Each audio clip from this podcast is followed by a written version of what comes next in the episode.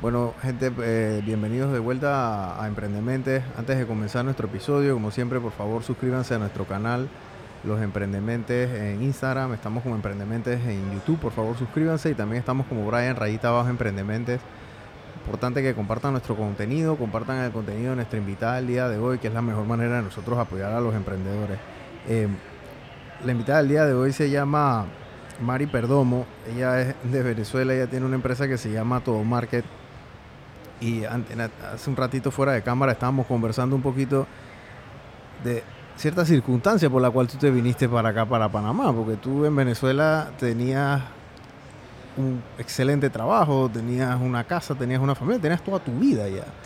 y, y cuando pasa lo que las cosas que estaban pasando, tú decides salir de Venezuela, llegas acá, pero yo creo que tú me cuentes un poquito cómo fue esa transición de tú estar en Venezuela y venirte para Panamá prácticamente a comenzar de nuevo, ¿no? A comenzar de cero lo que y dejando atrás toda una vida, inversiones, empresa, casa, todo, o sea, ¿cómo fue ese cómo, cómo fue ese Via Crucis? Wow, yo hoy en día me pongo a ver la parte de Acércate un poco más al micrófono. Hoy en día me pongo a ver cómo ocurrió todo y, y digo, wow, qué increíble. Yo yo siempre digo Imagínense un momento que tú te vayas de viaje, metes lo que puedas en una maleta pequeña y sabes que vas a llegar a un aeropuerto y no sabes si vas a volver o no vas a volver. Literalmente así sucedió. Trabajas en una gran empresa, Empresas Polares lo máximo.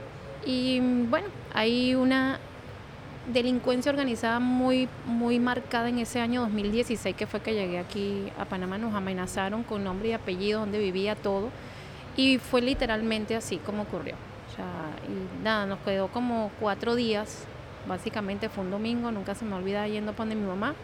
Me llamaron, eh, yo no le presté atención a una llamada, llamaron a mi esposo y le dijeron, mira, tu, tu esposa es Mari Perdomo, trabaja en esta empresa, tiene este cargo, tú te llamas Richard, tu hijo se llama Aaron, tu hija se llama Bárbara y necesitamos que nos pagues tanto. De lo contrario, este, te vas a tener las consecuencias. Y literalmente fue así. Me tocó me acuerdo que tenía una camioneta, la vendí, me la compraron, como decirte, una persona en Chiriquí, me la pagó, yo atemorizada le di, bueno, este es mi número de cuenta, págame en verdad, y sí, me pagó la... Al siguiente día tomó una, un avión, vino a buscar la camioneta, fui a renunciar, era como que todo tan acelerado. Todo esto a raíz de una sola llamada, ¿no? Todo esto ahí, una, una sola llamada, pero ya yo había visto en casos de compañeros cercanos que estaban pasando Sí, eh, realmente las personas no se quedaban en una llamada. Era una cosa de que sí ejecutaban y así fue.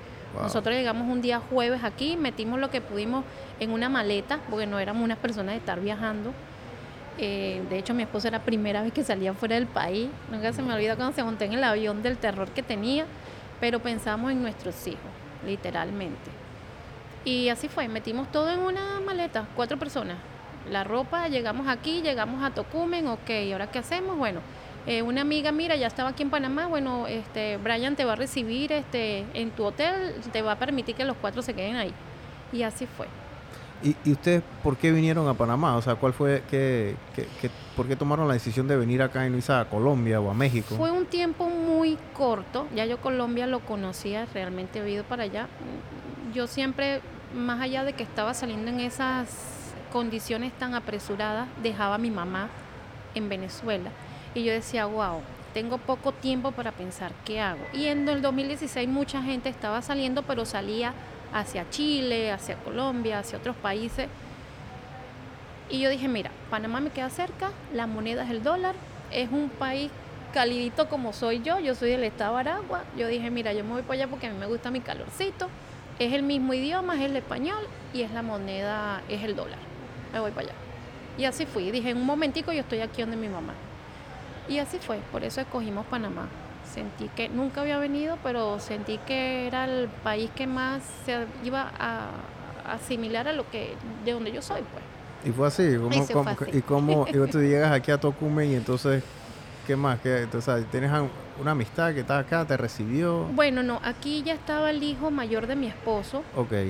Él nos recibió en Tocumen, pero llegamos a ese hotel aquí en Santo Tomás, en una de, estos, de estas posaditas ahí pequeñitas me acuerdo yo que, que pagábamos 50 dólares diarios y nos permitieron quedarnos cuatro en una sola habitación, o sea, mi, mis dos hijos con mi esposo, porque ya esa compañera de trabajo que estaba aquí, ella vive hacia la parte de Chorrera, dijo, mira, allá van ellos, yo llegué primeramente allá. Y así fue, mira, nuestro desayuno, nunca se me olvida, mi hija tenía seis años, y mi, y mi hija lo que pedía era una arepa. Mamá, yo quiero una arepa, pero entonces tú llegas y entonces conseguimos tostones, chicharrón, y tú decías, ya va, espérate nuestro desayuno era el, desayuno porque no sabía dólares en Venezuela para que entonces como hoy en día. Nos costó muchísimo. De hecho, nosotros salimos a las 4 de la mañana para Tocumen, para, el aeropuerto en Maiquetía, y eran las 1 de la mañana y estábamos tratando de conseguir dólares. O sea, literal. Entonces fue una cosa increíble. Físico, dólares físicos. Dólares físicos.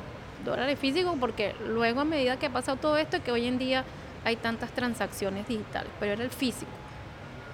Y bueno, nada, eh, comíamos una sola vez al día mi esposo y yo, porque teníamos que darle tres veces a los niños comida, entonces teníamos 50 dólares que pagar, no teníamos casi dólares y tú decías, ya, espérate, ¿cómo hago? Y por eso es que yo digo que uno no sabe las vueltas que da el destino. Yo tenía una pasante este, hermosa que hoy en día está aquí, Vanessa, y esa muchacha eh, se entera que estoy aquí en Panamá y vino como un ángel como un ángel y conversando con unos venezolanos, que un chico él es, artista, es aerógrafo, le comentó lo que, oye, mira, mi jefe está pasando por esto, no sé qué, y, oye, ¿qué hacemos? Bueno, el muchacho le dio una, una, una llave y le dijo, mira, este es mi taller de pintura, ahí en San Francisco. Y yo casualmente soy de San Francisco de así. Es un pueblito que está al sur del estado de Aragua, en Venezuela. Y yo dije, Dios mío, esto es una bendición. ¿Quién era, quién fue ese muchacho? ¿Cómo se llama? Ay, mira, él, de verdad que creo que se llama José Alexander, pero no recuerdo, es un venezolano. Él, él hace muchos cuadros, he visto varias cosas aquí. Realmente no recuerdo el nombre de él, el apellido, pero hace unas cosas bellísimas. Y de verdad que le agradezco donde esté. Eh, ahí estuvimos casi tres meses. En el estudio de pintura de En ese estudio de pintura donde las ratas parecían como unos, unos, unos, gatos, pero todo lo limpiamos y lo arreglamos, claro, en San Francisco, por ser zona de restaurante, también hay, varios animalitos. Y, duramos así, tres meses durmiendo en un colchón inflable y era todo así pequeñito. Ajá. Y era una cosa así, mira, eh, era como 50 centímetros de baño, al lado tenías como 80 centímetros de cocina y al frente tenía el colchón. Así. Y, son cosas que, te enseñan. A veces mis hijos me dicen, oye mamá, que tú pareces un libro abierto. Le digo, no. Lo que pasa es que uno ha vivido también tantas cosas que de eso uno tiene que aprender. Y a veces no solamente las cosas que uno vive, sino que las cosas que también uno, uno escucha. Y creo que tú lo ves y lo vives aquí en tu programa, que he visto muchos, muchos podcasts que, que tú dices, wow, en verdad todo eso. sé son como uno dice, son experiencias, uno aprende por experiencia vivida, pero también por experiencias compartidas, que también te dejan, una gran enseñanza. Y así poco a poco, como, como digo, uno va engranando. Hay una, una, chica que me dio una frase muy importante y, siento que ahí la cosa como que cambió. Y me dijo, el día que tú le abras los, brazos, los, los brazos a Panamá y la ames, ese día todo va a cambiar. Y así fue. No es tan, yo siempre lo digo, hagan el ejercicio, cierren los ojos y de repente saliste y te fuiste. Y ya, y te fuiste a otro país, no conoces a nadie, no tienes a nadie y tú dices, el, yo siento que el tú asimilar y engranar ahí no, no lo haces de hoy para hoy, eso va poco a poco, pero gracias a Dios hoy en día la historia es otra, definitivamente como digo, soy venezolana con corazón panameño. Y mis hijos son más panameños que nadie. O sea, ellos aman su país natal, pero por lo menos ellos son felices aquí. Ellos han hecho su vida aquí, ¿no? Sí, ellos no son los que me van a decir, me voy unas vacaciones para allá, para Venezuela, ¿no? Tú, en ese estudio, cuando estabas ahí en ese estudio de pintura, ¿tú cómo hiciste a qué se dedicaban para salir, o sea, para trabajar para entonces, porque te fuiste, me imagino que un apartamento y saliste de ahí a alquilar otro lado. Sí, bueno, literalmente, este, a los 15 días de haber llegado aquí tuve que ir a Venezuela a buscar mi liquidación, ahí traje una, una, suma de dinero considerable, porque eran 15, casi 15 años que tenía en esa empresa. Pero era un momento mm, en donde estaban muy marcados los temas xenofóbicos con los venezolanos. De hecho, sé lo que es, vivir el que tú quieras alquilar y pagar hasta dos meses y tres meses y no te permitan porque, mira, no eres venezolano. Sin embargo, he aprendido que eso no, no cataloga ni generaliza, eh, jamás. O sea, eso para mí no existe. Mi esposo sí comenzó a vender chip en claro, caminaba, eso era increíble, caminaba todo Panamá porque no teníamos cómo pagar un, bus, o comíamos o no comíamos, literal. Y bueno, y este chico nos ayudó por lo menos unos tres meses ahí. Y así fue poco a poco. Cuando me traje el, dinero que me traje para acá, fue tanto que, bueno, hasta que logramos conseguir y alquilamos en la Fernández de Córdoba, donde está al lado de la clínica. Bueno, imagínate, en el 2016, hoy en día digo que fue una locura y pagaba 1.500 dólares mensuales en un apartamento donde literalmente lo que había era la cocina, la nevera, pero lo di gracias a Dios. No había aire acondicionado, pero había unas camas para dormir mis hijos y nosotros. Pero creo que fue aprovechar la oportunidad de, las personas que estaban haciendo hoy en día. Claro, en tres, cuatro meses me desbanqué por completo. Pero conseguíamos trabajo, pero no era un trabajo porque obviamente también estábamos con el tema de los papeles. Fue como que muchas cosas que hoy en día son difíciles de creer, eh, pero hoy en día comprensibles que te dejan una enseñanza. Pero simplemente ocurrieron. Y ya no hay forma de echarla hacia atrás, sino de aprender y seguir adelante. Ni modo. Ok. Pero... ¿Tú allá en Venezuela, y qué puesto tú tenías en la Polar? ¿Tú eras abogada? Aquí, este sí, logré sacar mi carrera de Derecho en Venezuela. Eh, tengo mi carrera también de técnico superior en contabilidad. En Venezuela trabajaba adjunto a la gerencia de comer, eh, comercial que manejaba todo lo que era la parte de región centro del país pero la parte eh, comercial, lo que era toda la que era distribución y logística. Sin embargo, pasé también por planta, porque hubieron ciertas situaciones a nivel de Venezuela, cuando las manifestaciones, miles de cosas, que hicieron de que comenzaran a como que cerrar agencias, inclusive por estos temas de delincuencia, cerrar agencias. Y nosotros estamos realmente en una agencia a 15 minutos literalmente de la cárcel de Tocorón. Por eso es que muchas personas que trabajan allí de base ya se convertían como que... Cómplices. Sí. Y les era muy fácil saber qué cargo ocupaba cada quien, este, por el carro te sacaban las cosas, o sea... Claro. ¿Y tu esposa qué se dedicaba ya? Él trabajaba en la Mitsubishi. Trabajaba como jefe de taller en la Mitsubishi. Wow. Entonces sí, era una vida que te cambió de la noche sí, a la claro, porque llegas acá y entonces, bueno, estás, estás viviendo en este apartamento carísimo. Sí. Y, locura. Y a la hora de la hora, entonces estás como que en el día a día, ¿no? Porque tenías que ver cómo literalmente sobrevivía, pero no para ti, sino para tus hijos, porque estaban creciendo, estaban chiquitos, tenían 6 y 11 años, tú me dijiste cuando, cuando llegaron, ¿no? Mire, tú sabes que a veces hay gente que, que se queja, que yo sé lo que es vivir en una habitación, en una pensión cerca de San Francisco y varias pensiones. Y en una habitación como de dos por dos. Había que levantar un colchón todos los días. Y la ropa estaba en la maleta y todos los días. Era una locura para ir al colegio los, los niños. Y ahí vivíamos cinco. Mis dos hijos, mi mamá, mi esposo y yo ahí duramos seis meses. Porque podíamos pagar nada más 250 dólares. Y, y es una locura y sabemos lo que es vivir también en una habitación de un apartamento, porque ahí pagabas 200 dólares porque no tenías 50 dólares más, pero entonces tenías que, si dejabas la, la cocina limpia, entonces te parabas al siguiente día, que era un desastre, o sea, muchas cosas, entonces a veces ahí vienen y te dicen, oye, no, echate cuento, no, no, es tan fácil echarte cuento, pero de eso queda un aprendizaje. Claro. Siempre de todo queda un aprendizaje y no me da pena decirlo, ni de vivirlo, lo viví Hoy en día el escenario es otro y siento que eso ha sido parte de lo que ha fortalecido mi, carácter, el, ser sustento de, mi familia, igual que mi esposo. Mi esposo llegó aquí y no sabía cambiar un bombillo, literal.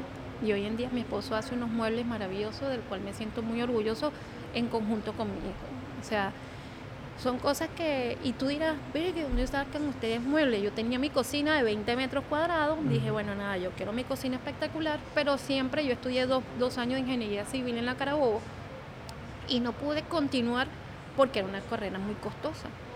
Y yo dije, bueno, ¿sabes qué? Yo veo mi cocina, yo voy a mandar, yo voy a hacer mi cocina, mi, mi parte de aquí abajo.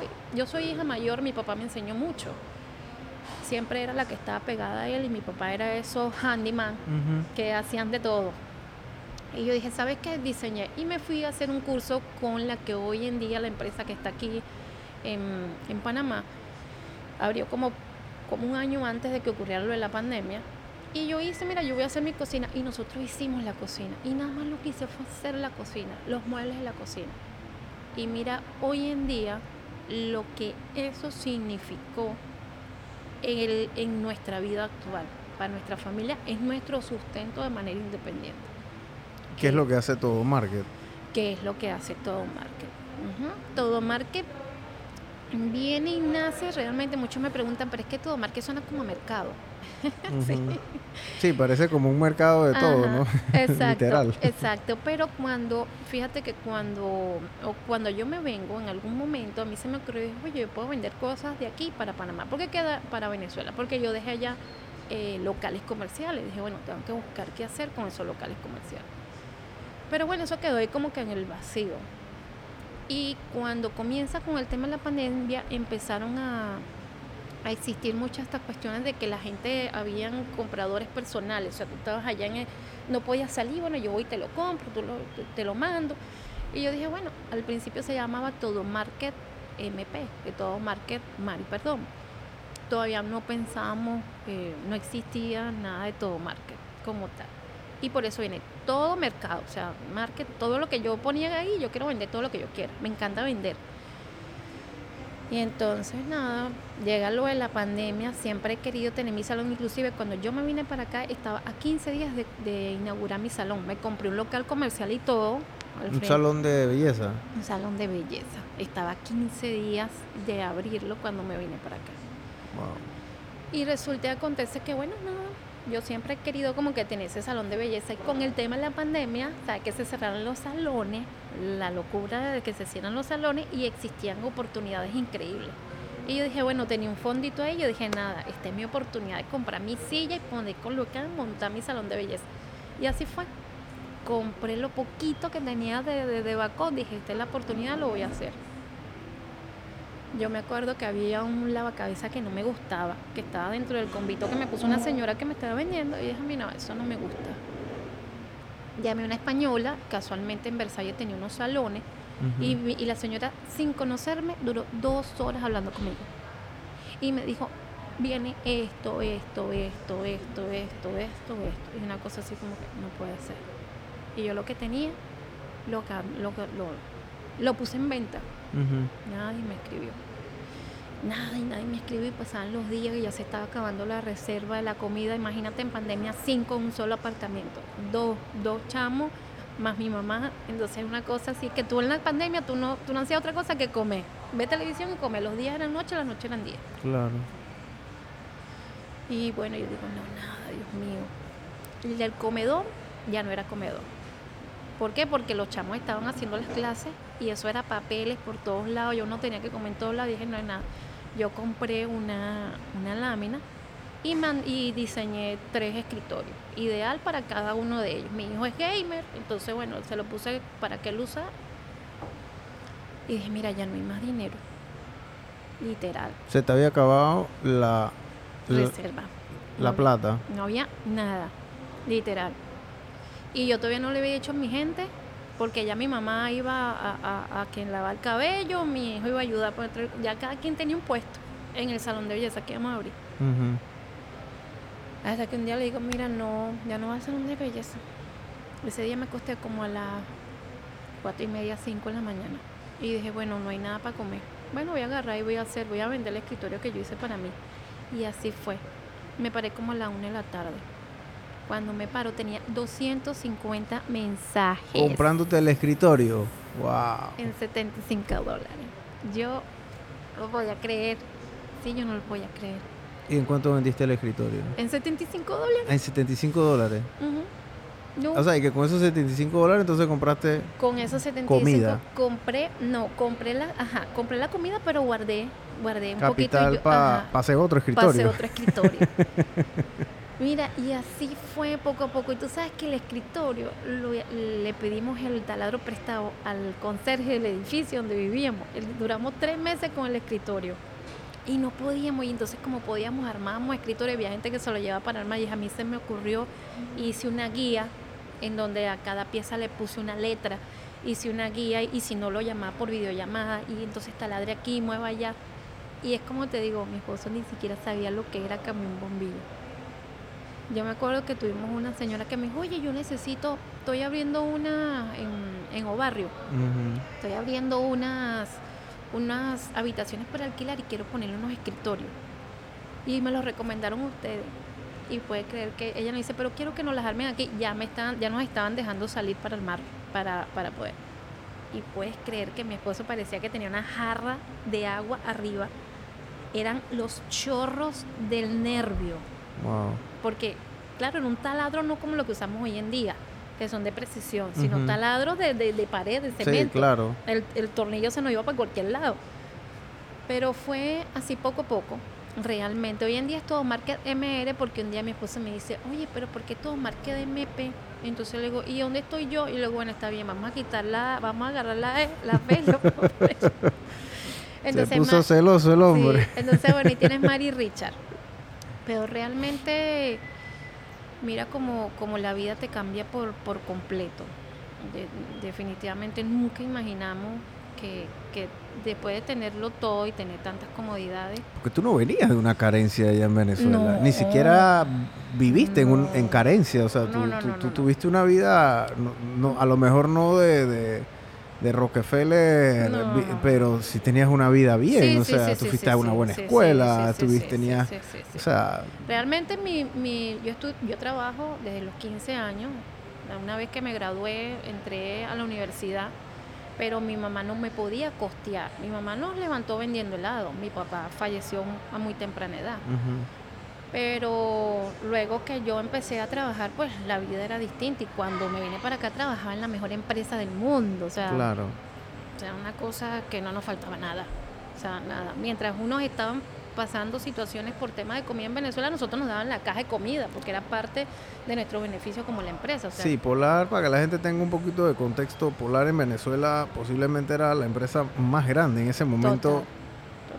Fuera de PDVSA obviamente, ¿no? Que era una Sí. iglesia de petróleo, pero pues, eh, el, el- el- el músculo logístico de comida, de bienes raíces, esta gente era, digamos que una empresa Melo guardando las proporciones de que era 100 veces más grande, o sea, Sí. era una, era, eh, o sea, tenía una embotelladora, tenía cerveza, había soda, o sea, Todo, todo, ellos movían, alimentos, todo. o sea, movían lo que era publicidad hasta el sol de hoy. Yo todavía veo eh, comerciales de Polar que eran buenísimos porque eran tan y, y tenían una voz, un locutor de ellos que era muy impactante también. O sea, eh, y obviamente los colaboradores de esa empresa, ella, ellos los tenían como sus hijos, literal, y tú tenías comida siempre, Sí. en un momento de escasez fuerte allá en sí, Venezuela total. donde no había, total, había total. gente mandando contenedor de, de comida y de papel higiénico y de, ujú. de, de, de- de Mira, harina yo me acuerdo que, que a mí me daban la, la cesta y venían muchas avenas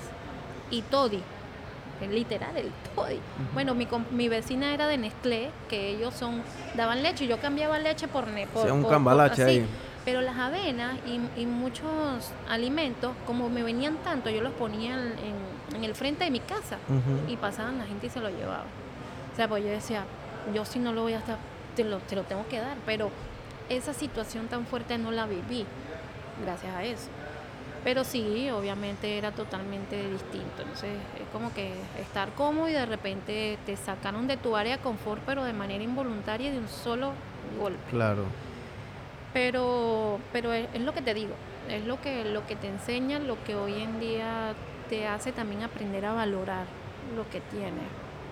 A, a veces nos quejamos por tantas cosas y, y mira, yo tengo un compañero que él siempre me decía, cuando tú sientas que estás mal, que tú crees que estás mal, te invito a que te vayas a una sala de emergencia, a un hospital, y te sientes ahí 15 minutos, y después que tú estés ahí, tú dices si te sientes mal o no te sientes mal. Porque hay personas que siempre van a estar pasando situaciones mucho más fuertes. Todo depende de la actitud que tú tengas para salir adelante. Sí, hay gente que, miren, eh, el testimonio de Mari es fuertísimo y poderoso, me explico, porque aquí estamos hablando que la diferencia de ella comer y no comer eran 50 dólares. Sí. o sea, ahora mismo uno dice 50 dólares, nosotros aquí de una manera muy jovial y esos 50 dólares te los gastas tú en Fridays ahora que sales de aquí comiendo con tu hijo. Sí, total. Y uno se olvida de eso, uno da eso como por, por entendido, de que eso, eso va a ser así siempre. Y una llamada te cambia la vida. Te cambia. Al punto de que ya tú 50 dólares significaba que tus hijos comieran o, no. Sí, total. Y, mira, yo me acuerdo que mm, hubo un día que el niño me dijo, mamá, nos vamos a convertir en tortuga. Porque claro, lo que no salíamos o de un pollo asado o de pizza.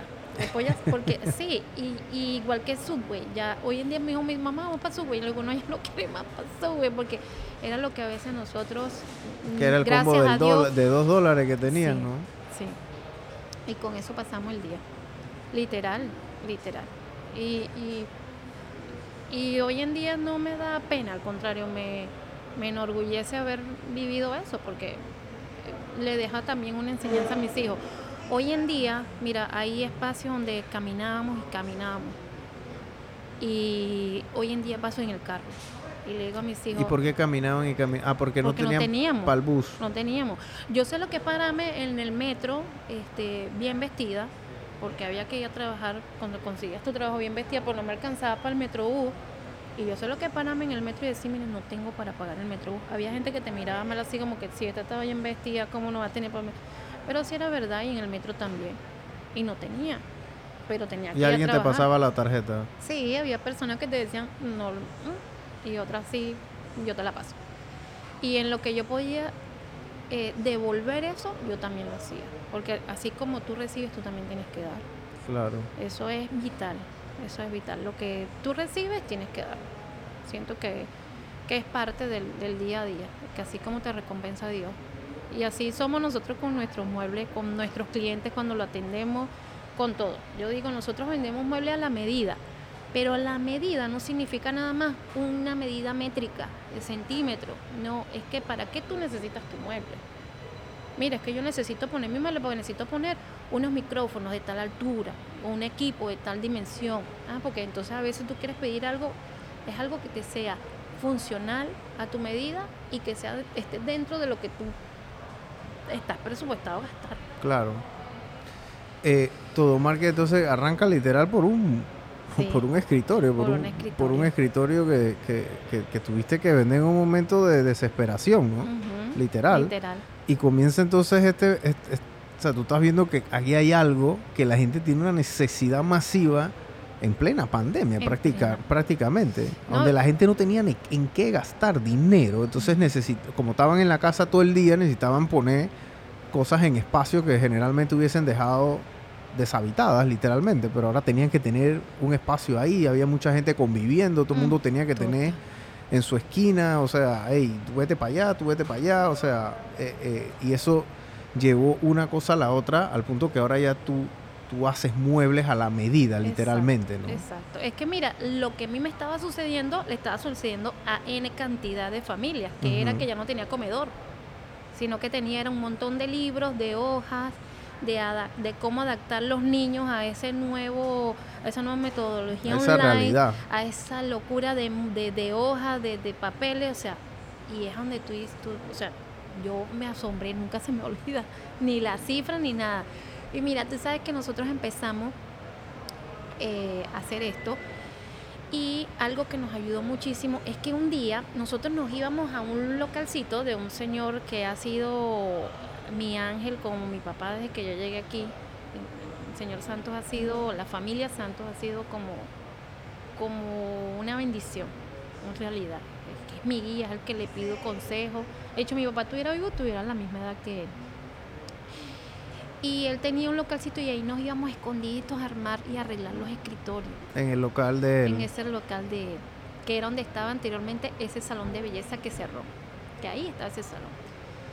Y yo me acuerdo que nos fuimos y nos veníamos y un día como a las seis y pico de la tarde, yo vengo, pero entonces ya veníamos cansados y me pongo a fregar, entonces no sé qué, escucho una cosa para emprendedores, pero lo escucho así como emprendedores. Y yo, ay, mira, como que mi mamá me dice, sí, hija, es algo para emprendedores, ¿qué es emprendedores? Y yo, bueno, mamá, emprendedores así como estamos nosotros ahorita, pues. Ah, bueno, al siguiente día me vine más temprano, me vine como a las cinco y pico. Es un, un apalancamiento que estaba haciendo la gente de TVN. Y yo dije, nada, yo voy. Y yo, mi amor, anoté mi correo. Y nunca se me olvida que mis hijos me dijeron, ay mamá, que no está llamando nada. Bueno, yo sí agarré y pasé un correo y dije, bueno, nosotros somos unos emprendedores venezolanos, no sé qué, Como a los tres meses y medio nos respondieron el correo. Wow. Y oye, pueden grabar ustedes un, un pequeño video con el teléfono y tal. Y yo, bueno, sí. Bueno, mi esposo grabamos como 20, ya estaba, mira, si este video sale, sale, si no, ya no hay video, ya estaba hasta aquí. Y tomé mi video como de 30 segundos y lo mandé en las especificaciones que yo lo pedía. Como a los cuatro meses viene una cliente, estamos armando como a las 9 de la noche, viene una cliente y me dice, Mari, salieron por la televisión. Y yo, ¿qué televisión? ¿Qué televisión? Si no sé qué televisión, nada. Como cuando llego a la casa, como después que reviso el teléfono, me mandó el video. Y cuando reviso la cuenta de Instagram teníamos como 300 seguidores más. Yo, wow, no puede ser. Claro, para mí un seguidor nuevo, nosotros ahorita ya tenemos 5.019 seguidores totalmente hechos a pulmón. Para nosotros es mágico. O sea, yo tenía un seguidor, pero yo lo celebraba, tenía dos seguidores y todavía celebro el, seguidor que se va sumando.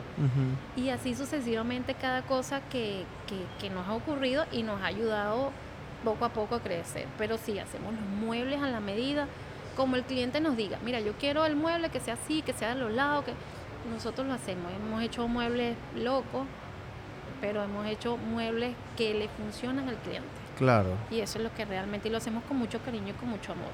Todos nuestros muebles le ponemos una moneda de chocolate, le ponemos un globo y le ponemos un lazo. Desde el día uno lo hacemos. Y para los niños le colocamos un, un rotulado con el nombre del niño o del cómics. Ok. Y eso a los niños le ha impactado muchísimo. De hecho, yo tengo eh, la experiencia de una niña como de cuatro años que le colocamos su nombre con la imagen del, del cómic que a ella le gustaba. Y esa niña, los papás me dicen, ha sido la mujer, la niña más dedicada, no, que limpia su escritorio, lo tiene todo organizado, nadie le toca su escritorio, o sea, hay como que un impacto psicológico positivo en los niños, definitivamente, se sienten como ese nivel de pertenencia. Y cada cosa tiene un, significado, el chocolate es esa, cuando lo pruebas, es esa alegría, esa, esa es, eso que te ayuda a bajar tus niveles de estrés, que te, hace feliz tu cerebro. Claro. El dorado es chocolate, la moneda chocolate es porque mucho, a mí me recuerda la moneda chocolate a mi infancia. El globo es alegría y el lazo es porque detrás de eso hay un esfuerzo. O sea, tú trabajaste para, para lograr eso. Entonces, por consecuencia, deberías de hacer, recibirlo de la, de la mejor manera. Y todos nuestros muebles salen así. Y hay algunos, cuando son grandes, le ponemos estrellitas de buena energía. O sea, siento que eso le imprime como esos son esos detalles que, hacen la diferencia no en esa experiencia cuando compran el mueble sí sí sí sí. literal te van a comprar otro después. Exacto. No y tenemos los clientes que gracias a Dios tenemos clientes que le hemos hecho casi que todos los muebles en su casa. Cocina closet escritorio baño y eso nos llena. Es como ese salario emocional que realmente a ti te, te, te llena muchísimo. O sea lo económico es importante pero lo que el cliente diga, oye, me encantó, esto me, me, me, fascinó, era lo que yo quería, definitivamente te llena mucho. La generación de contenido, tu Instagram, tus redes sociales, es, como el, pan de cada día tuyo. o sea, eso esa es tu manera de tú captar clientes y demostrar tus, tus trabajos también. O sea, es como tu vitrina, es como tu showroom, ¿no? Sí. Entonces, eso que tan importante ha sido y, y que, y que la constancia que has tenido que tener, porque no es que tú haces una publicación hoy y te olvidas en tres meses y haces otra, o sea, eso es algo de cómo se hace los dientes todos los días. Todos los días, es algo que tengo que, a ver, yo siento que emprender es como organizar de la mejor manera tu tiempo, porque al final tú eres de todo. Tú eres la, yo soy la que vendo, yo soy la que administro, yo soy la que llevo las redes sociales, soy la que pienso las estrategias para seguir creciendo. O sea, en conjunto a mi esposo, pero es como mi fuerte. Y siempre lo digo, emprender en familia no es fácil. De hecho, estaba conversando y es algo que me encantó de uno de los podcasts que, que tú hiciste, es que los emprendedores nos tenemos que unir. Cuando digo, yo siento que como unir es que estas experiencias que compartimos de, de varios puntos de vista nos ayudan muchísimo a crecer durante el tiempo, porque esto no es algo como que de ya para allá. No, hay momentos en donde tú estás como que, oye, hoy no voy a cargar nada en Instagram. Pero necesita, llega un momento en que dices, tienes que hacerlo, porque esa constancia es lo que va a permitir de que tú puedas crecer paso a paso. Y cuando trabajas en familia hay una línea muy delgada entre esposa y socia, hay una línea muy delgada entre madre e hijo, entre madre y, y, madre, porque mi mamá es la que hace los lacitos. Mi mamá no sabía hacer lacitos. Y mi mamá, por medio de un instructivo de YouTube. O sea, literalmente, esta es una empresa familiar. Así, claro, es familiar. Mi mamá hace los lacitos. ¿Y han contratado a gente ahora? ¿Tienen más colaboradores? O no, todavía no, porque realmente todavía no nos, no nos permite el, el el ingreso, ¿sabes? Porque hay cosas que necesitamos todavía terminar de amalgamar y de aprender, porque no es nada más el, Instagram y saber cómo publicas en Instagram, cómo publicas en Facebook, o sea, y a veces uno lo ve como que tan fácil y no es tan fácil. El tema de cómo administrar, el tema de calcular los costos, el tema de, Hay cosas que ya se van a hacer, la idea es comenzar a buscar vendedores independientes, pero para eso necesitamos que ellos eh, entiendan nuestra filosofía de trabajo cuando tú vendes, yo siempre digo, el vender es un arte. Cuando tú vendes, el primero que te tienes que vender eres tú. Porque si tú tienes una buena imagen, sabes cómo atender al cliente, lo que tú lleves de producto, de servicio para vender, va a ser positivo. Y a veces eso tú no lo consigues tan fácilmente. Entonces, la diferencia entre nosotros los emprendedores a una gran empresa es que tú, yo siento que tú inyectas más amor, necesitas inyectar mucho más amor a lo que tú estás haciendo.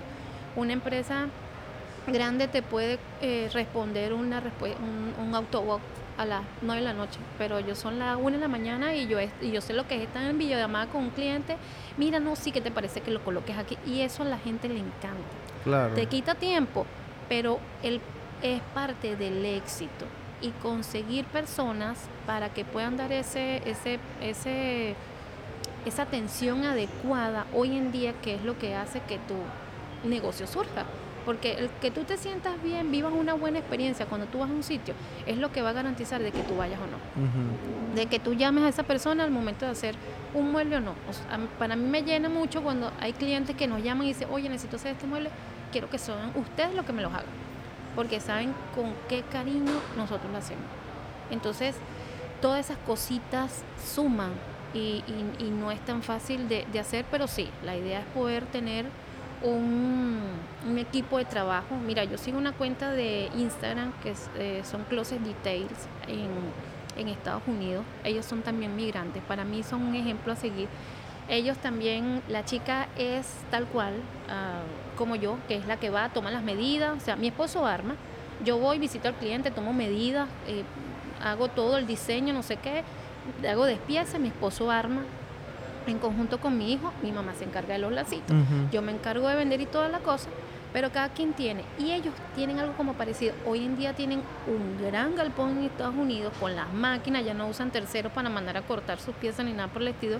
Lo hacen ellos y dije, oye, ese es nuestra... Nuestro norte. Nuestro norte. Pero para llegar allá hay, hay ciertas cosas que realmente todavía nos faltan como que engranar y, y, y vivir para poder entonces tener ese sustento y decir, vamos para allá. Pero ese es el norte. Y eso es paso a paso. Sí, eso es paso a paso. A veces yo siento que hacer las cosas tan corriendo no pueden ser de esa forma, porque entonces ahí donde tienes la probabilidad de cometer mayor cantidad de errores y errores que pueden ser garrafales. Entonces es preferible ir con paso firme que ir corriendo y, no, o sea, claro. Siento que no. tú este tema, obviamente el tema del crecimiento lo estás viendo de una manera como cautelosa, digámoslo de esa forma, porque eh, arrancaste de cero y ahora cometí un error para de vuelta comenzar a veces pues tú comenzaste de cero, pero comenzaste sin deuda. Exacto, ¿no? Y todo lo hemos hecho a pulmón. A pulmón. Entonces, ¿qué pasa? Ponte que vienes ahora y tomas una decisión de endeudarte en algo y tienes que comenzar de cero de vuelta, pero ya no estás comenzando de cero, ahora estás comenzando menos mil, porque si pediste mil prestado y no lo pudiste pagar, entonces comienzas a menos mil. Eso, eso, eso es más problemático aún. Exacto. Mucho más problemático aún. E, esto que dice Mari es bien importante a lo que nos escuchan porque hay gente que vender por vender no es, no es sencillo. Tienes que vender y cobrar, pero para ustedes cobrar tienen que entregar un trabajo, primero que todo. y lo otro es que, bueno, obviamente el modelo de negocio de ustedes es que ustedes venden directamente al, al, cliente, ¿no? Sí. Hay gente que por vender van y dicen, hey, voy a venderle a una promotora, por ejemplo para que me haga la cocina de 150 apartamentos. Y yo estuve haciendo la cocina de 150 apartamentos, pero te van a pagar en 150 años el primer adelante. Entonces estás tú financiando a una promotora y yo me imagino que te han tocado la puerta, pues has visto oportunidades de esa que has tenido que decir, y yo creo que yo no estoy lista para esto todavía, porque si yo no estoy lista en mi bolsillo, voy a pedir yo plata prestada y después no sé qué. O sea, esas son decisiones que uno toma porque ya son decisiones que te afectan a ti y a tu familia también. Exactamente, sí, tuvimos una oportunidad de una persona que le, hicimos un mueble y, oye, mira, me gusta, eh, pero teníamos que tener ciertos requisitos que ya teníamos que estar no con un aviso de operaciones, sino ya con una sociedad anónima. Claro. Y para tener una sociedad anónima, pues entonces tenemos que hacer otro tipo de gasto, tenemos otro tipo de requisitos que también nos compete por ser extranjero. Entonces ahí tú dices, mira, no es el momento ahorita yo prefiero ir con paso seguro porque eso también te da a ti la tranquilidad. Sí. ¿Sabes? Eso es como, por ejemplo, cuando un cliente nos da para el abono, nosotros hacemos el mueble. Y siempre lo planificamos en función a cuando ya le entregamos el mueble. ¿Por qué? Porque nosotros, para nosotros lo importante es que el cliente quede satisfecho. Y le hemos hecho a empresa. De hecho, ahorita por el último este mes tenemos que entregar un mueble para una empresa que ha confiado en nosotros y gracias a Dios nos llama y nos dice, mira, yo quiero que me lo hagan ustedes porque han visto la calidad y la atención que le damos. Tal vez no seamos los mejores, pero realmente buscamos en dar un servicio que la gente se sienta feliz y satisfecho.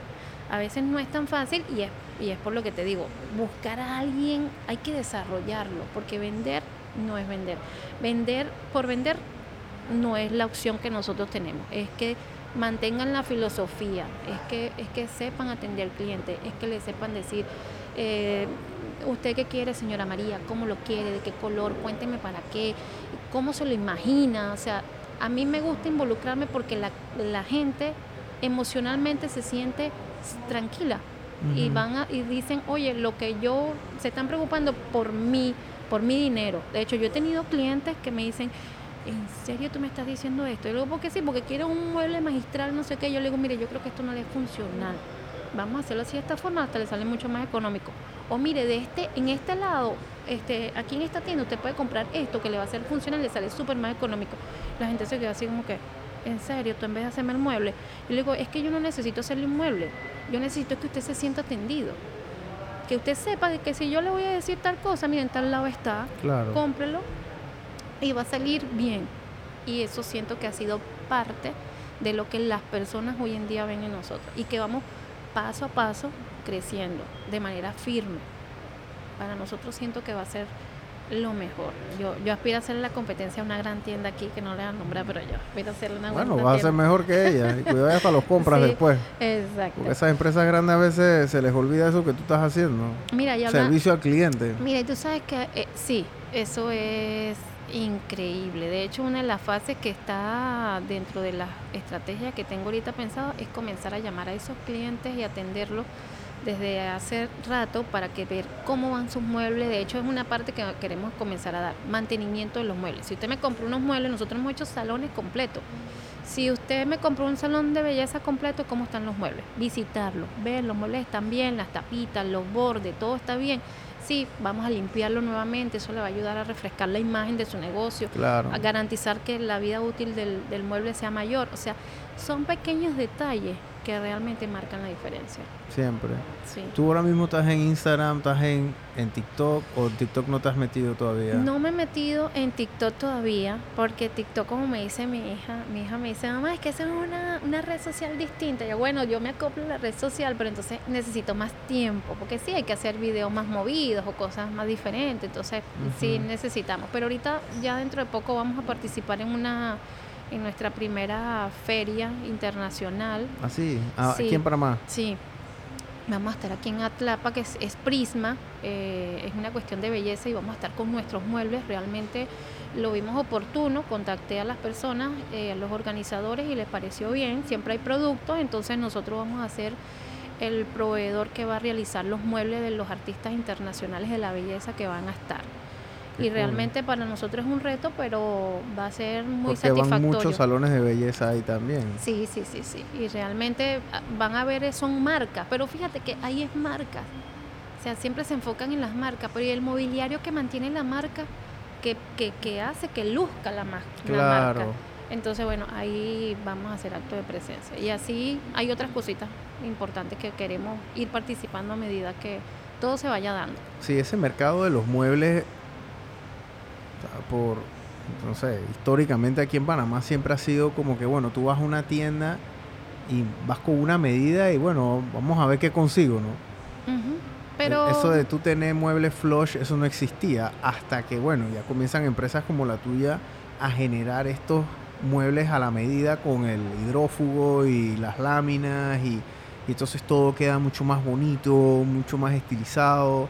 Eh, y eso, eso tuvo una proliferación masiva, pero esa proliferación masiva también fue, asimismo se fueron como que eh, en extinción, digamos, estos proveedores porque no cumplían, agarraban la plata de un proyecto para hacer el otro, entonces cargaban un desorden y ahora prácticamente antes de tú incurrir en un proyecto con alguien, preguntas mil referencias y por lo general escoges a tu proveedor es porque alguien te lo refirió. Sí, sí. Bueno, fíjate que nosotros hemos tenido clientes que van a nuestra tienda en Parque Lefebvre porque ellos, oye, me gusta tu trabajo, veo, pero quiero ir a la tienda para ver dónde están ustedes.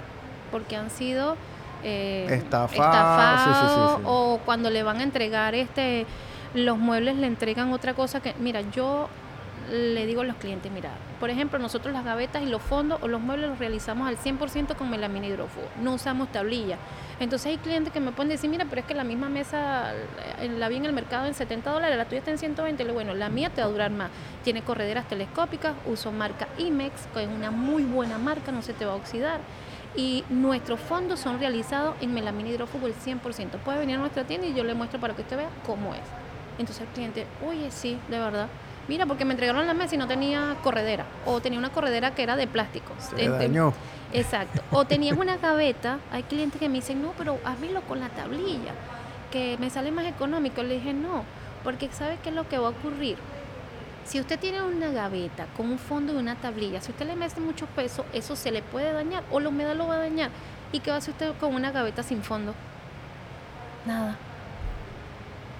Nada, no le funciona nada. Entonces, los clientes quedan y dicen, oye, mira, sí es verdad. Y gracias a Dios, clientes, y hemos, tenemos clientes que son bien meticulosos, literal, de cadena, y le hemos hecho hasta 12 salones de belleza. O sea, hemos llegado hasta Penonomé. Nosotros llegamos hasta Chiriquí. En Chiriquí ya hemos hecho dos salones de belleza completos que las personas sin conocernos pero por referencia han confiado en nosotros. ¿Tú te especializas entonces en el tema de salones mobiliarios, de salones de belleza? Sí, es lo que ha salido porque obviamente con todo esto hoy en día ha crecido, ha crecido bastante. Inclusive en nuestra tienda este, logré abrir un salón pequeñito de belleza. Ahí tenemos a Mercedes Beauty Salón y, y pues obviamente es algo pequeñito donde me sirve de dos, eh, lo, tengo como de dos formas. Una de, de, showroom, este, ok, y otra este, como un ingresecito. Porque si alguien quiere ver cómo es un salón, mándese para allá y vea cómo funcionan los muebles, cómo están dando. Total, total, total. Inmobiliario, porque es verdad, totalmente, o sea, tú, tú vendes una asesoría, obviamente digo, tienes que vender un producto, pero yo creo que cuidado y el 80% de esa venta es producto de una buena asesoría y sí, que tú le das al cliente, ¿no? Es así, es así. A mí me gusta que el cliente sepa tal cual qué es lo que yo estoy comprando y me involucro. Y el que pueda ver este podcast y, y, y, va tal vez seguro a comentar, sí, es así. O sea, yo me involucro. Y si hay niños, me involucro más. No sé por qué, pero me involucro más. me siento que aflora como que ese sentimiento de madre y que me encanta cuando los niños, y siempre le hacemos alguna, algún detalle diferente. De hecho, tú puedes ver en nuestra página de Instagram, hemos regalado flores, hemos regalado juguetes, porque es como que ese detalle y realmente no es como, como comprar a, tal vez el cliente, porque inclusive el cliente a veces ni siquiera sabe. O sea, nosotros hemos regalado, hemos hecho mesa para Lego y regalamos un Lego. Y entonces el niño se queda así como, y la señora, ¿en serio? Yo, bueno, porque siento que esa felicidad que usted la va a embargar en ese momento va a ser el, la cereza del helado de lo que nosotros le estamos vendiendo, definitivamente. Sí, porque comprarle un pupitre o un escritorio a tu hijo es una inversión para que él estudie ahí, me explico. O sea, y que se sienta cómodo. Esa es su área de trabajo también. Se sienta feliz. Exacto. Mira, tú sabes que yo vi ahorita una, una, una serie, no una serie, un, documental de minimalista. Los, de hecho, hay un libro que quiero comprarme sobre el tema porque nosotros, como trabajamos eh, con melamina hidrófugo, son básicamente cortes rectos y son muebles unicolor y son muebles que te que son muy minimalistas. Y eso es una, yo no sabía, pero es como una filosofía de, de, vida. Sí, los japoneses son muy minimalistas, por ejemplo. Y, pero cuando tú llegas al espacio y lo ves más liberado, emocionalmente tú también te liberas. Y hoy en día los niveles de estrés, yo siento que en verdad la vida después de la pandemia es otra. Todo el mundo está como a punto de ebullición en todos lados por todas las cosas que vivimos. Pero definitivamente me inclino como que sean las cosas mucho más limpias, sean los muebles como que más a la medida y más a lo que cubran la función para lo que necesita el cliente. Porque a veces la idea, tú te pones a ver, a veces llenas tus espacios por llenarlo y tú dices, ay, ¿lo uso o no lo uso? Si no lo usas, ¿para qué lo tienes? Claro, claro. Literal. Bueno, Mari, gracias por haber venido. La verdad es que estas son historias que impactan porque eh, es el espíritu puro y duro de lo que el emprendimiento hace en la vida de la gente, ¿no? Sí. Total. A lo mejor tú hubieses podido buscar un trabajo, bueno, en ese momento no, porque estábamos en pandemia, así que los restaurantes estaban cerrados, pero seguramente hubieses podido trabajar de mesera o de, o de salonera o de cocinera, lo que sea, o sea, cualquier cosa, igual tu esposo, eh, tratando de sobrevivir literal, porque estaba en un momento de escasez, vienes y un chispazo de la vida viene y te da para que tú vendas este escritorio que entonces te da ahora una empresa, ¿me explico? Total, y, y, hoy en día... Que, cambió tu vida. Cambió la vida nada más, no de mí, sino de mi familia y, y demostró de lo que nosotros somos capaces. Y yo siento que si hay alguien en este grupo que le ha demostrado de lo que es capaz es a mi esposo. O sea, hoy en día él es el que hace todos esos muebles en conjunto con mi hijo, pero es el que más se mete. Mi hijo le ayuda. Pero ahí es mucho el valor, es mucho el valor, el, primero no tener miedo a enfrentar las cosas, en creer en uno mismo, definitivamente, y tener la certeza y la confianza en Dios de que todo va a salir bien y hacer el bien, porque siempre eso es lo que tú vas a devolver. Si tú vas a hacer lo correcto, pues obviamente eso es lo que vas a recibir. Sí, mira, eso que tú dijiste me tocó fuerte porque yo en algún momento también tuve un momento, una estafa y bueno, hay mucha gente que se sabe esa historia aquí ya que me la escuchan, ¿no? Pero eh, yo tenía una vida muy cómoda, digámoslo de esa forma. no tenía que estar preocupándome por comida ni nada de esas cosas.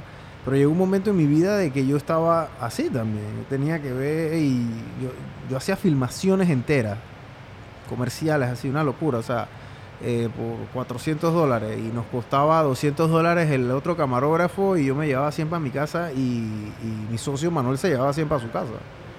Y con esos 100 dólares yo decía, bueno, yo tengo 25 dólares para el súper, tengo 50 para la gasolina y 25 dólares a veces para comer por ahí por la calle o cualquier otra cosa que yo necesitara, me explico.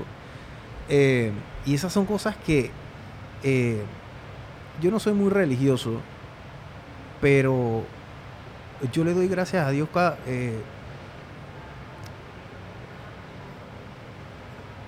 cuando voy a comer yo le doy gracias a Dios. ¿Me explico? Sí, claro, claro.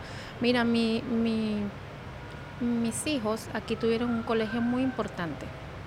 Y nos costó mucho para que entraran. Y entraron. Y mis hijos saben lo que es llevar arepa nada más con mantequilla. Y que la hembra te diga, ay mamá, ¿por qué mis amiguitos me dicen que yo nada más llevo eso? Y ellos llevan fruta y llevan todo Y yo, bueno, porque es lo que hay. Porque había que optimizar todo para poderle pagar un buen colegio a mis hijos. Claro. Pero son cosas que es como digo, que te hacen reflexionar y valorar.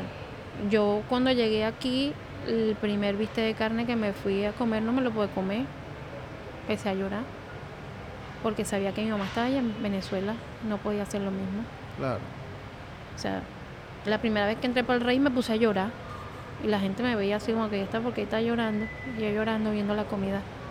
O son cosas que hoy en día te conllevan a, a reflexionar de manera propia, pero también de compartirla.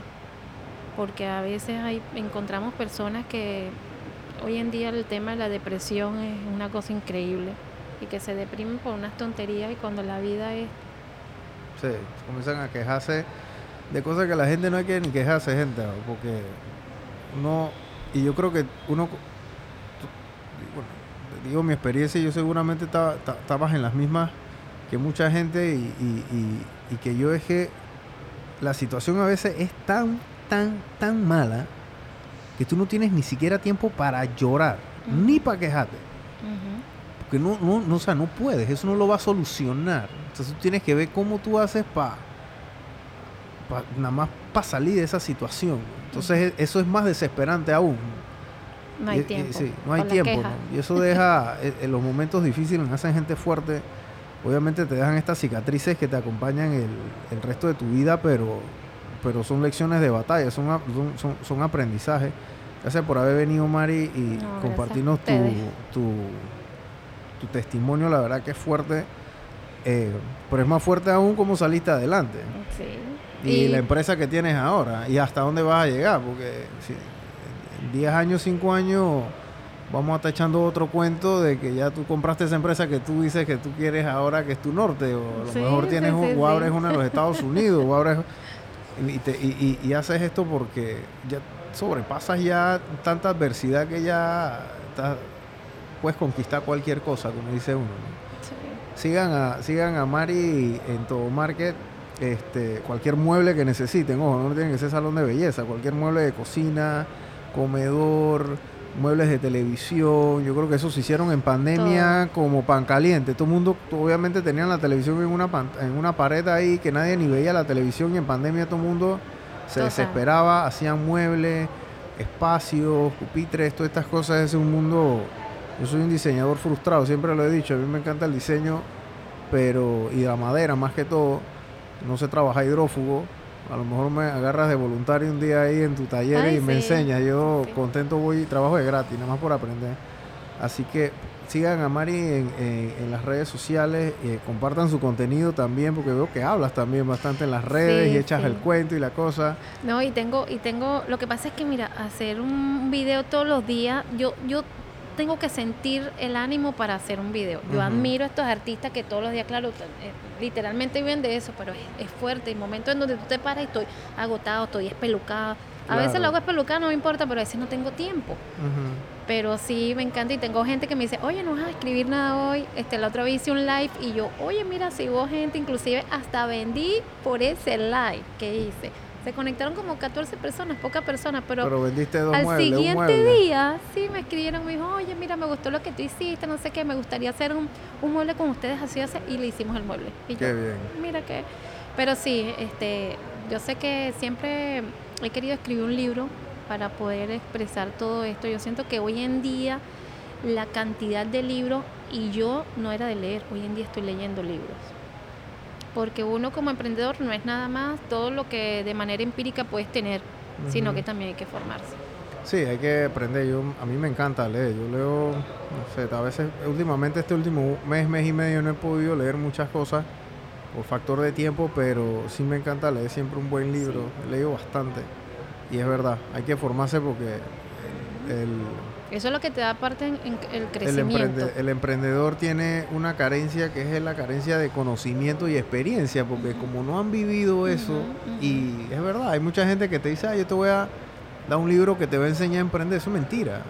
eso no, existe, o sea, eso no es una fórmula perfecta, eso no es como uno más uno es dos, eso es un sinfín de aristas y variables que van cambiando por industrias, por momento, por tiempo, por persona. Te suma un conocimiento, pero más no te da la verdad de lo que tú puedas.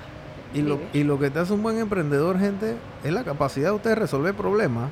Sí, sí. Es la capacidad de resolver problemas. y de levantarse. Y de levantarse, porque O sea, de 10 veces te van a tumbar nueve y medio. De levantarse. Es esa media vez que te levantaste. Eh, este, este Howard Schultz, el CEO de, de, Starbucks, el dueño de Starbucks, literal, el fundador, él fue a 242 empresas. Mm. Él fue a 242 reuniones, tuvo él con inversionistas. 242, las 242 le dijeron que no. Que no le daban la plata, no le daban la plata. La 243 fue la que le dio la plata. Pasé Starbucks. Y mira. Imagínate. Y este es un tipo que acaba de salir en el Congreso de los Estados Unidos porque él tuvo un, él tiene unos temas ahora con eh, los colaboradores por el tema de los sindicatos y varios de los congresistas lo tildaban a él como billonario, billonario, que ahora tú eres un billonario. El man dije, brother, o sea, yo soy un billonario, pero mi mamá y mi papá vivíamos en una casa subsidiada por el gobierno, Federal Housing. Eh, yo, Trabajé. Yo, vine a tener mi primera casa casi a los 40 años. nunca, Y mis papás nunca tuvieron casa propia. ¿Me explico? Entonces, esas son cosas que la gente se da por vencido a veces bien fácil. Que, ay, este video no me fue bien. Ay, ay no, no, no vendí. Este mes no vendí, brother. O sea, nadie te va a dar un negocio multimillonario andando la mañana. de la noche a la mañana. Eso no existe. Y si te lo dan, lo vas a quebrar porque no lo sabes manejar. Exactamente. Yo siento que uno de los retos que vive uno como emprendedor es tener como la credibilidad antes de un cliente.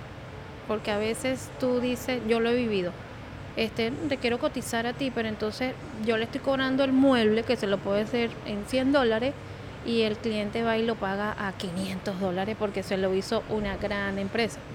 Y yo digo, oye, pero ¿por qué si yo le puedo hacer el mueble tal cual y un menor costo? Bueno, pero es que él no siente confianza en mí, porque ve una gran estructura y yo siento que ese es parte del reto que realmente tenemos muchos los emprendedores. Hacer bien nuestro trabajo para que las personas sientan la confianza y el respeto que se merece, porque de verdad que hay un trabajo detrás bien importante. Claro. Sumamente importante. Yo vivo a diario con emprendedoras y en lo que puedo ayudarles les, ayudo, sobre todo de este tema de, de las artistas de la belleza, como le llamo yo, que hacen uñas en una mesita de 40 centímetros de un pupitre de bebé. He tenido clientes de un pupitre de bebé y ahí hacen uñas. Y hoy en día he tenido personas como ella que le he hecho hasta nueve mesas en un salón pequeño que está abriendo en los Andes. Eso para mí es un aprendizaje importante, pero también es una alegría ver cómo crecen las personas. Claro. Creo que, que es un mundo muy bonito, lleno de retos y que cada vez que uno puede hacer un stop para poder evaluar el antes, el después, reformular y seguir adelante para crecer, es importante. Y que si hay una caída, que esa caída tenga que ser un resorte de fuerza para podernos levantar. Totalmente. Así de sencillo. Bueno, Mari, gracias de nuevo. Eh, ya saben, gente, sigan a Mari, a todo Market. Y gracias de nuevo por tu testimonio. gracias, gracias a ti por abrir este espacio para poderle dar un insumo importante a quien emprende y a quien no emprende, realmente, porque es un contenido de un valor importante, definitivamente. Gracias, Mari. Chao. Chao.